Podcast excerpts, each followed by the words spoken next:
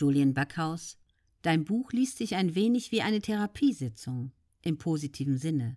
Welches Feedback bekommst du? Sophia Thiel, ich werde jetzt viel öfter auf der Straße angesprochen, dass es den Menschen genauso geht wie mir.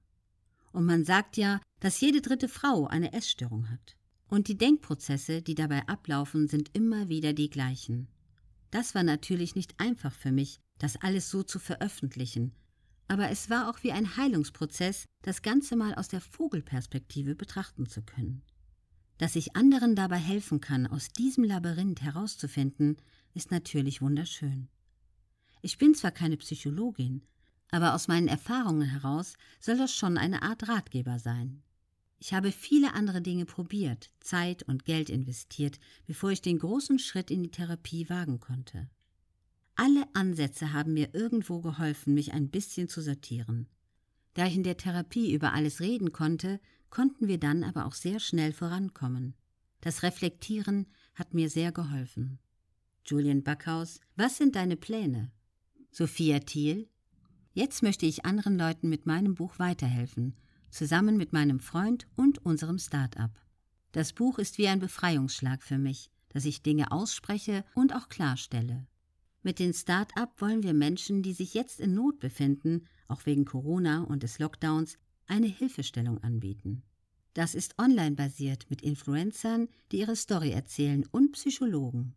Wir möchten ein Kursprogramm sein als eine Art Warm-up für diejenigen, die sich noch nicht trauen, mit einer Therapie anzufangen, aber auch für die, die noch auf ihren Platz warten, also als Überbrückung. Die Psychologen bringen hier das Wissenschaftliche hinein und die Influencer die Herzkomponente, damit auch dieser Druck aus Social Media rausgeht.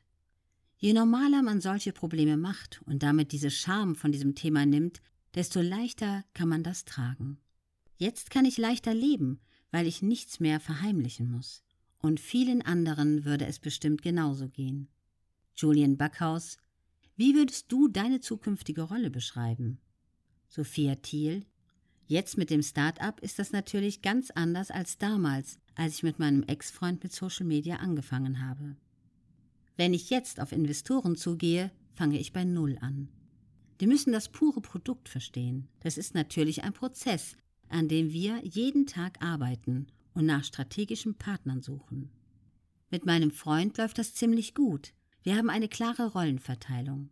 Ich muss auch sagen, ich mache das mehr als alles andere. Ich mache das auch mehr als alles andere. Also 60 Prozent das Projekt, das macht mir auch sehr großen Spaß und ich glaube auch wirklich daran. Und 40 Prozent Social Media. Das macht mir eigentlich schon Spaß, ist auch ein Haufen Verantwortung. Ich sehe mich aber trotzdem mehr in der kreativen Rolle. Bei uns werde ich auch die sein, die am Anfang vor der Kamera ist. Um das natürlich erstmal auf Social Media zu befeuern. Aber ich möchte mich dann später davon lösen. Für mich hat Social Media ein Ablaufdatum. Irgendwann ist das vorbei. Wenn ich mal ein Kind habe, sollte das bestenfalls schon vorher vorbei sein. Bis dahin baue ich mir ein zweites Standbein auf, so dass ich, egal wie ich ausschaue und wie ich online bin, einfach arbeiten kann. Der Spiegel-Bestseller auf Platz 1 von Sophia Thiel, Come Back Stronger, meine lange Suche nach mir selbst, erschien im Mai 2021 mit 224 Seiten im ZS Verlag.